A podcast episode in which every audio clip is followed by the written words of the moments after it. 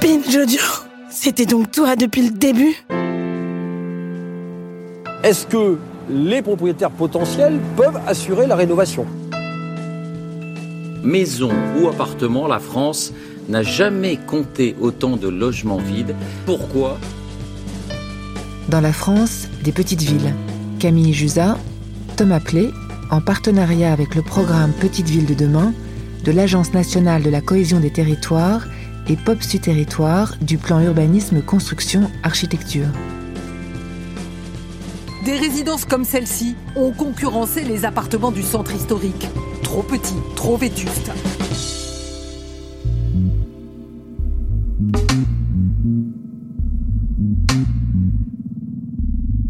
Guingamp, c'est une, ancienne ville fortifiée euh, qui était une ville qui a joué ses fonctions de centralité avec euh, une basilique, avec euh, un certain nombre de, couvents, euh, de monastères.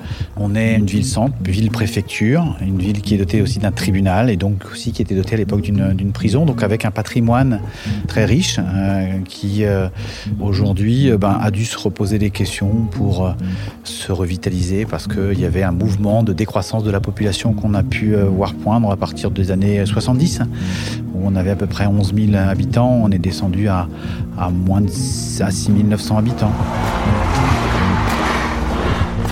Allez hop, aujourd'hui nous sommes à Guingamp.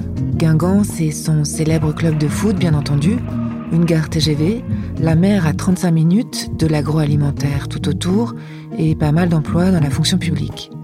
À première vue, une petite ville ravissante aussi, des vieilles pierres et un esprit celte dont témoignent les nombreuses festivités bretonnes de l'été.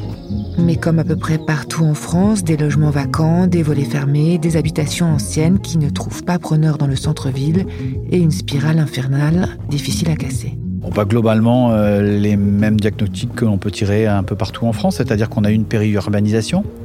La construction pavillonnaire a pu se mettre en place à l'extérieur et puis euh, le bâti n'a pas forcément été rénové. Au bout d'un moment, le bâti était tellement dégradé que ça pouvait plus accueillir d'habitants. On sentait aussi, euh, dans l'esprit global, euh, plutôt un sentiment un peu de, défaite, de défaillance par rapport à, ça, en se disant que euh, la vie à l'extérieur, c'était plutôt la vie la plus, intéressante ou la plus dorée, et que la centralité n'était pas forcément quelque chose qui était très attractif, très, très intéressant. Si je suis venue ici, c'est parce que cette question des logements vacants, des petits centres désertés et dégradés, elle peut paraître insoluble. Dans cet épisode, je me balade en ville avec le maire, Philippe Le Goff, et on se demande comment lutter contre ces immeubles à l'abandon et que peut la puissance publique pour ramener des habitants, notamment par le biais de rénovations subventionnées et de construction de logements sociaux. Moi personnellement, lorsque je suis arrivé en 2014, c'est dit on part sur un diagnostic à 360 degrés et on va regarder euh, comment est-ce qu'on peut intervenir. Il va falloir transformer l'essai de façon à ce que les gens veuillent se projeter dans la carte postale et euh, bah, le logement fait partie de la revitalisation. Et donc euh, on s'est dit qu'il fallait aussi s'emparer de cette question-là, qui est une question qui est plus lourde que les autres parce que on touche à la propriété privée.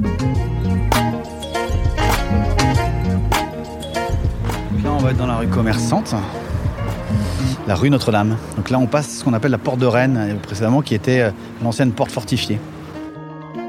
Là, nous sommes donc dans la longue rue commerçante de Guingamp. Et étonnamment, il n'y a pas tellement de volets fermés. Ça, c'est parce que sous l'effet des premières rénovations, le centre de la ville a vu une nouvelle sociologie se dessiner. On arrive à avoir aujourd'hui un certain brassage global, c'est-à-dire qu'on a beaucoup de jeunes, effectivement, des étudiants.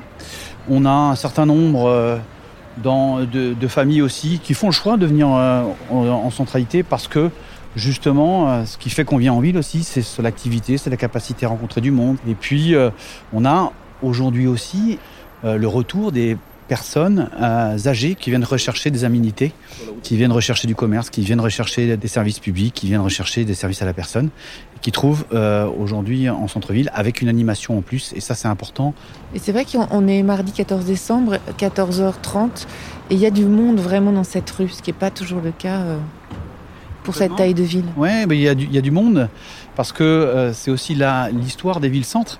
C'est-à-dire que les villes-centres euh, jouent un rôle pour une population qui est bien plus importante que celle qu'ils ont euh, de manière euh, pérenne à, y loger. C'est-à-dire qu'effectivement, aujourd'hui, Guingamp, c'est 7000 habitants, mais dans la réalité, c'est 5500 ou 6000 étudiants ou scolaires qui viennent chaque jour dans, dans cette ville parce qu'il y a les lycées, parce qu'il y a l'université, parce qu'il y a un certain nombre d'écoles. Et puis, c'est pratiquement autant, 5000 personnes qui viennent y travailler parce qu'il y a historiquement euh, euh, les services de la fonction publique, il y a euh, les magasins, il y a les restaurants, il y a un certain nombre de choses comme ça. Donc, c'est une ville aussi qui joue un, un rayonnement, une fonction pour un bassin bien plus large. On peut considérer aujourd'hui que c'est 50 000 habitants. C'est peut-être ça la bizarrerie de ces petits centres-villes. Dans certains d'entre eux, il peut y avoir du monde qui déambule, mais les chiffres, eux, sont têtus. Ils perdent des habitants. Solène Godin et Antonin Margier, tous les deux géographes à l'Université de Rennes, ont tout juste commencé à travailler sur le logement guingampais et ils me parlent de ce paradoxe très français on peut parler d'une forte nostalgie finalement. Euh, on l'a vu, il y a eu des émissions qui ont essayé de le valoriser avec des concours, le, village préféré des Français, enfin cette vision très identitaire d'une France traditionnelle, marquée par euh, euh, l'église et puis les commerces, le petit marché hebdomadaire. On retrouve bien évidemment toujours cette image qui est très forte et très puissante, mais dont l'attractivité réelle pour des choix de vie qui ne soient pas seulement des choix euh, euh, ponctuels, restent très soumises à d'autres à d'autres leviers. Par exemple, la proximité d'une autre ville importante ou au contraire d'aménités résidentielles, si on a proximité d'un littoral, si on a aussi des dessertes, par exemple proximité d'une gare TGV. la pratique du centre, elle reste une pratique plutôt ponctuelle, ou alors sur des périodes qui sont très spécifiques dans la semaine ou dans l'année. Donc l'adéquation entre les nouvelles aspirations résidentielle des, ménages et puis euh, la configuration de ces petites villes a engendré pour certaines d'entre elles une forme un peu de désamour et elles ne sont plus devenues que des lieux ponctuels finalement, plus vraiment des lieux de vie animés. Trop petit, trop vétuste. Est-ce que les propriétaires potentiels peuvent assurer la rénovation? On se rend compte que les logements inoccupés, ceux qui sont donc vacants depuis, euh, pour certains, euh, jusqu'à plus de 10 ans, hein, une grande majorité de ces logements vacants appartient à des gens qui vivent encore à proximité. Certains ont des fois occupé le logement et, du coup ont eu un peu de mal aussi à comprendre qu'ils ne correspondaient plus aux attentes des populations parce que euh, en termes bah, de luminosité, en termes de, taille des pièces, en termes aussi d'entretien qui n'a pas forcément pu être réalisé toujours de manière optimum, en termes aussi de, de normes de de, chauffage euh, et le coût énergétique est souvent très élevé. Trop petit, trop vétuste. Et dans le cas de Guingamp, on est à 800 logements vacants euh, actuellement sur la commune, ce qui est un chiffre extrêmement important et qui pose euh, des défis importants puisque c'est des logements qui, au regard du foncier et de l'immobilier local, ne valent plus rien quasiment. Et donc on se retrouve dans une situation extrêmement euh, délicate pour les pouvoirs publics pour justement intervenir sur ces logements euh, vacants qui, qui ne valent plus rien et dont les propriétaires ne veulent pas forcément se délester sans en retirer un petit quelque chose évidemment. Si ce n'est pas le cas, il faut substituer la puissance publique. Et donc ça veut dire acquisition. Et ensuite, l'acquisition, bien entendu, un architecte, une recomposition. Avec Philippe Le Goff, le maire, nous sommes arrivés sur la très grande place du centre de Guingamp. C'est typique de ces endroits-là. Vu la taille de la place et la beauté des maisons, on sent que cet endroit a dû être très riche et très important dans le pays. Au bas des immeubles qui bordent la place, les très habituelles franchises françaises, du chocolatier au prêt-à-porter. Mais à y regarder de plus près, pas mal sont très abîmés, d'autres carrément soutenus par des échafaudages. Devant nous, la prochaine opération de réhabilitation portée par la mairie. Donc là, on est effectivement euh, dans la rue Édouard Olivreau. Euh, c'est un bâti sur lequel on va retravailler complètement. Euh, c'est un gros travail sur, sur l'îlot en termes de revitalisation et on va aider là par, par l'ANA sur, sur cette, cette procédure. Donc l'Agence nationale de l'habitat. C'est un îlot qui va d'ici jusqu'à la rivière. Donc en profondeur, ça fait à peu près 200 mètres, qui est complètement désaffecté. Euh, qui a un commerce en dessous, et puis au-dessus, euh, bah, le, bâtiment n'a pas été utilisé. C'était les anciennes dames de France. Et donc on va faire une, opération où on va, euh, par l'arrière, le bâtiment, le déconstruire, la partie qui est pas patrimoniale, et venir restaurer cette partie-ci, redonner de la lisibilité au commerce, recréer une, une petite partie tertiaire sur la question médicale, et rénover cette partie-là, et en construisant derrière une trentaine de logements qui aujourd'hui sont des logements qui sont très demandés parce que euh, c'est vivre en plein cœur de ville, tourner vers la rivière en ayant euh, ce soleil couchant du, de l'ouest, donc euh, plutôt intéressant. C'est aussi ça la difficulté, c'est qu'on avait là-dessus trois propriétaires différents avec, pour rien vous cacher, des problématiques juridiques fortes entre, entre les occupants. donc ça a été un, travail pour mettre tout le monde autour de la table, pour tomber sur un accord euh, de protocole foncier, d'échange foncier, euh, de perte d'exploitation des magasins pendant qu'il aura des travaux euh, et de trouver un, équilibre d'opération avec l'opérateur Habitat qui va venir construire. L'opérateur Habitat, c'est Guingamp Habitat. C'est le bailleur social de l'agglomération et il gère les demandes des 57 000 habitants répartis sur 77 communes. Faire du logement social, on sait faire en France depuis les années 60. On se met à la périphérie des villes et on bâtit à tour de bras. Sauf que construire en centre-ville, c'est une autre histoire. Jean-Luc Daniel, le directeur, me donne un exemple récent. La résidence Les Tilleuls, c'est la première euh, opération à Guingamp que l'on a réalisée euh, sur une friche qui était vacante depuis le, le, départ de la police nationale de Guingamp, donc avec l'arrivée de la gendarmerie. Et donc euh, d'abord une démolition et donc un coût élevé. Donc euh, un exemple pour ce bâtiment des années 60, euh, on en a eu pour 80 000 euros rien que sur le la, montage démolition. Donc c'est le déficit de départ. On en malin, vous arrivez à un déficit avant de commencer la construction des bâtiments sur 100 000 euros. La capacité de, de bâtir sur cet îlot-là est de 6 logements. Donc vous voyez, faites le calcul, hein, ça fait presque 15 à 20 000 euros déjà de déficit sur chaque logement. Dans le cadre des revitalisations, on a la chance qu'on a un dispositif avec l'ANA qui nous permet d'obtenir jusqu'à 25% de subvention.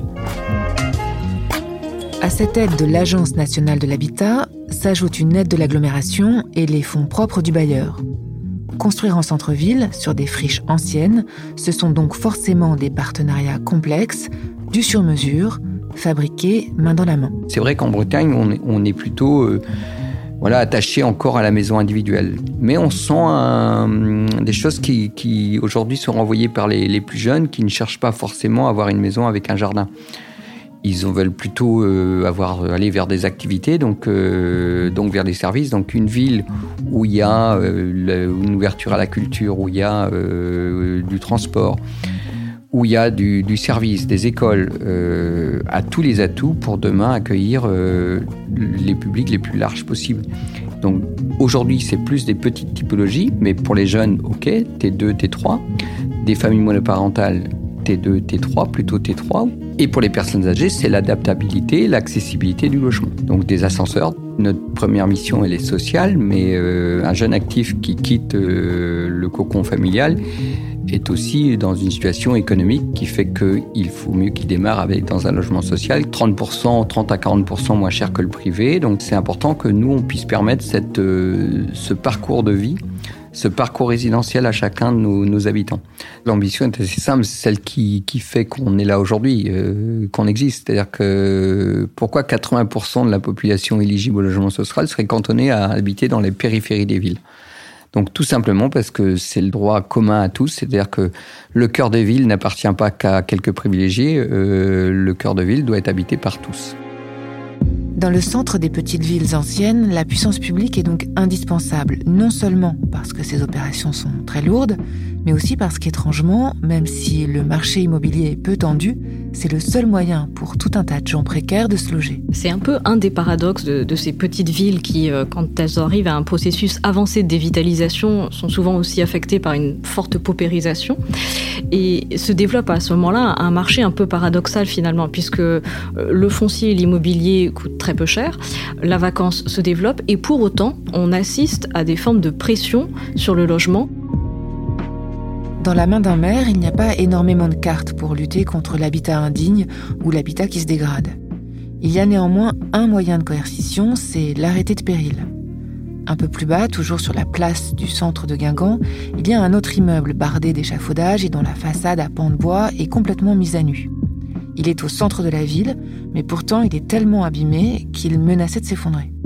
En catastrophe, la mairie a dû faire évacuer l'immeuble, les deux employés de la boutique du rez-de-chaussée ont été licenciés et l'immeuble que le propriétaire n'avait pas les moyens de rénover est tombé dans le domaine public. Sauf que dans ce cas-là, impossible de le raser, patrimoine oblige. Car un autre personnage entre en scène dans cette histoire, c'est l'architecte des bâtiments de France, en abrégé ABF. Et à Guingamp, cet architecte, c'est Véronique André. Je travaille à Guingamp euh, aujourd'hui en tant que fonctionnaire de l'État. Les architectes des bâtiments de France sont, des fonctionnaires de l'État qui travaillent à mettre en valeur euh, les patrimoines dans les villes anciennes et à promouvoir également l'architecture contemporaine dans les villes anciennes. ABF est complètement euh, partie prenante dans ces questions de revitalisation. C'est un travail qu'on fait avec l'ensemble des élus sur les territoires dans lesquels on travaille.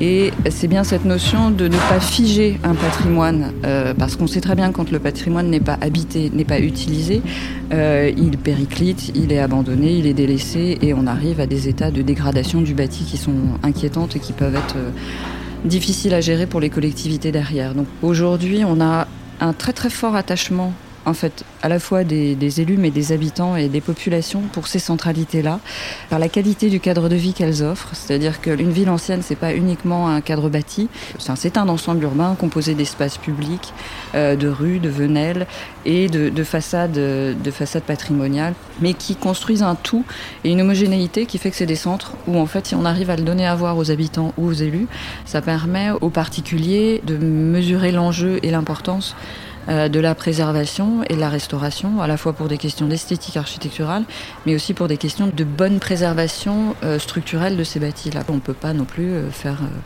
tout ce qu'on veut avec du bâti ancien, même s'il est tout à fait aujourd'hui adaptable à une qualité de vie telle qu'on l'envisage de nos jours au XXIe siècle.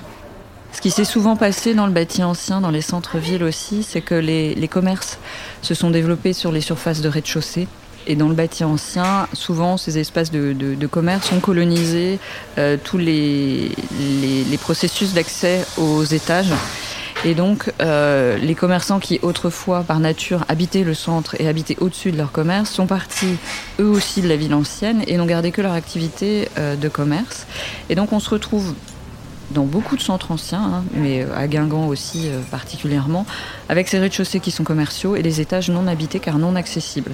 Donc ce qui explique euh, l'importance et la grande l'état d'avancement, de, de, dégradation du bâti sur de nombreux immeubles. En vous écoutant, on comprend que ça serait très compliqué pour des propriétaires privés d'engager de telles, de telles réhabilitations et du coup cette réhabilitation des centres anciens elle est forcément portée et par l'État, par rapport à votre expertise, et par vous Non, pas du tout. C'est une question très intéressante, à savoir l'intervention de l'action publique, jusqu'où elle doit aller, et est-ce que l'intervention publique doit restaurer l'ensemble de la ville ancienne Au vu de la dégradation de plusieurs immeubles, les, politiques publiques, dans leur pluralité, ne pourront pas répondre à l'ensemble des, problématiques aujourd'hui. Mais on a aussi également un frémissement lié à des investisseurs, que ce soit des particuliers qui souhaitent résider dans leur maison ou des investisseurs bailleurs, hein, c'est-à-dire des gens qui rachètent des, des, petits immeubles ou des petites maisons sur deux, trois étages pour en faire des logements. À droite de l'immeuble menacé de péril, Véronique André me montre une toute petite maison. Elle aussi nous montre une façade dénudée. L'histoire là est encore différente. Le propriétaire voulait simplement rénover sa maison pour l'habiter, et pour s'assurer que la structure tenait bien, l'architecte des bâtiments de France lui a suggéré de regarder sous l'enduit qui recouvrait la façade. Et là, on a donc redécouvert complètement euh, la structure de la maison à pan de bois, et la, la grosse spécificité, c'est qu'on a retrouvé les dispositions euh, médiévale, c'est-à-dire qu'on a retrouvé la baie originelle, donc une baie euh, tout à fait particulière parce que c'est un objet architectural et un type de baie qu'on ne retrouve et qu'on n'a pas recensé autre part en Bretagne. Donc c'est ça ce qui fait vraiment l'exception et la spécificité de ce bâtiment-là. En fait, ce sont des baies qui sont des baies trilobées et, sculptées, donc c'est vraiment très particulier, c'est vraiment très rare. Et on s'est rendu compte que certains bois de, ce, de cette maison étaient datés de, de, de 1411-1415, donc une maison très, du 15e siècle, très ancienne, et donc qui présentait effectivement un caractère d'exception. Que vous me racontez, en fait, c'est que euh, est dans une époque où on va être obligé de faire de la couture fine. Complètement. Moi, je dis souvent qu'on fait de la dentelle. La dentelle parce qu'on peut pas faire des grands plans aussi, et parce qu'aujourd'hui, tous les, problématiques sont toujours individuelles, notamment en termes de revitalisation.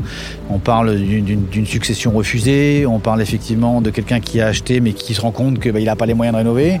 On parle effectivement d'un projet qui est beaucoup plus important et sur lequel il faut une intervention beaucoup plus lourde. Donc, euh, c'est euh, se dire que c'est justement un, un art de faire et qu'on recompose au fur et à mesure quelque part la dimension de revitalisation de l'habitat, de restauration de l'habitat, et qu'on arrive à apporter euh, une par une cette rénovation euh, d'une ville comme, comme celle de Guingamp.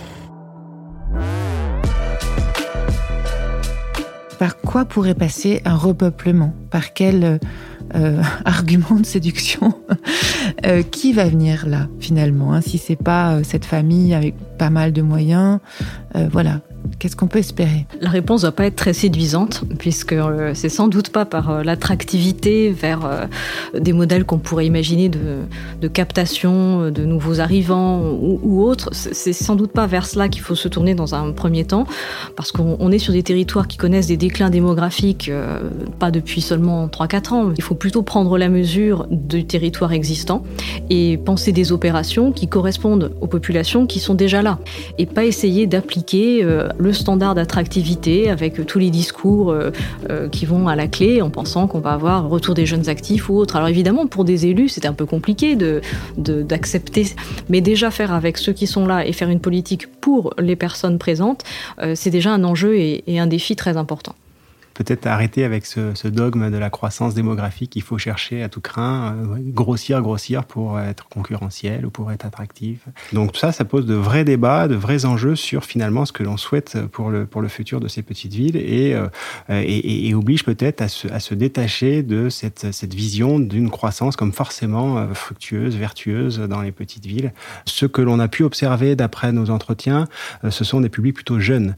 et il y a une grande partie de jeunes qui se retrouvent dans ces situations-là, certains qui ne bénéficient pas forcément du RSA parce qu'ils n'ont pas encore l'âge, etc. Et donc se retrouvent avec des ressources faibles, avec euh, des, garanties qui sont également euh, assez faibles. Donc il y a vraiment un, véritable questionnement, d'après ce qu'on a pu euh, entendre de la part des acteurs de terrain, auprès de ces jeunes en, rupture ou en difficulté financière. On a deux collèges, on a cinq écoles primaires. On a euh, quatre lycées. Je reprends souvent ce, chiffre-là qui est, qui est intéressant.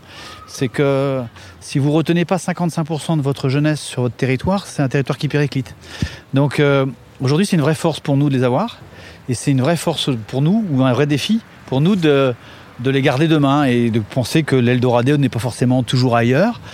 Et donc, euh, bah, c'est aussi penser dans les politiques publiques on s'adresse à quelle est la place de jeunes, de l'ado, euh, de la ville à nuit aussi. Hein. C'est toujours, toujours, assez compliqué à, composer, mais c'est aussi une réalité. Et euh, bah, aujourd'hui, c'est aussi une des forces de ce que doit raconter notre vitalisation. Et j'y crois énormément, c'est la force du récit. La force du récit, c'est un petit peu raconter cette, euh, cette, histoire particulière du bâti, de la ville, parce que euh, euh, elle est aussi dans un endroit qui lui-même raconte une histoire et qui n'est pas un endroit comme un autre. Et puis sur des opportunités comme ça, immobilières, bah, c'est en se disant euh, il vaut mieux prendre le taureau par les cornes aujourd'hui parce que euh, si demain ça s'écroule, c'est du danger, c'est des difficultés, on ne s'en sortira pas. Et c'est un peu, à mon avis, toute la difficulté à laquelle peuvent être confrontés aujourd'hui euh, mes collègues maires. Et il faut trouver les, solutions, les solutions financières, les solutions pratiques pour, pour pouvoir faire en sorte que ben, le pire ne se passe pas. Donc c'est véritablement cette, cette, hiérarchisation et cette stratégie qu'il faut mettre en place. Puis après, l'erreur, elle est à ne pas commettre, c'est sur la question du diagnostic. C'est-à-dire, c'est pas venir porter le projet qu'on avait euh, depuis des années en disant ça, c'est de la revitalisation. Parce que, en fin de compte, c'est ni plus ni moins qu'un projet municipal. La fameuse médiathèque que tous les maires de France ont faite. Après avoir fait les salles des fêtes et les salles de sport.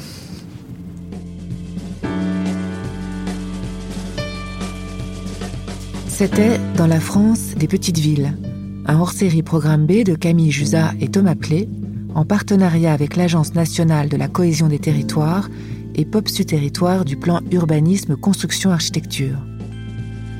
Dans le prochain épisode, on parle vieille pierre, Que peut le patrimoine dans la revitalisation des petites villes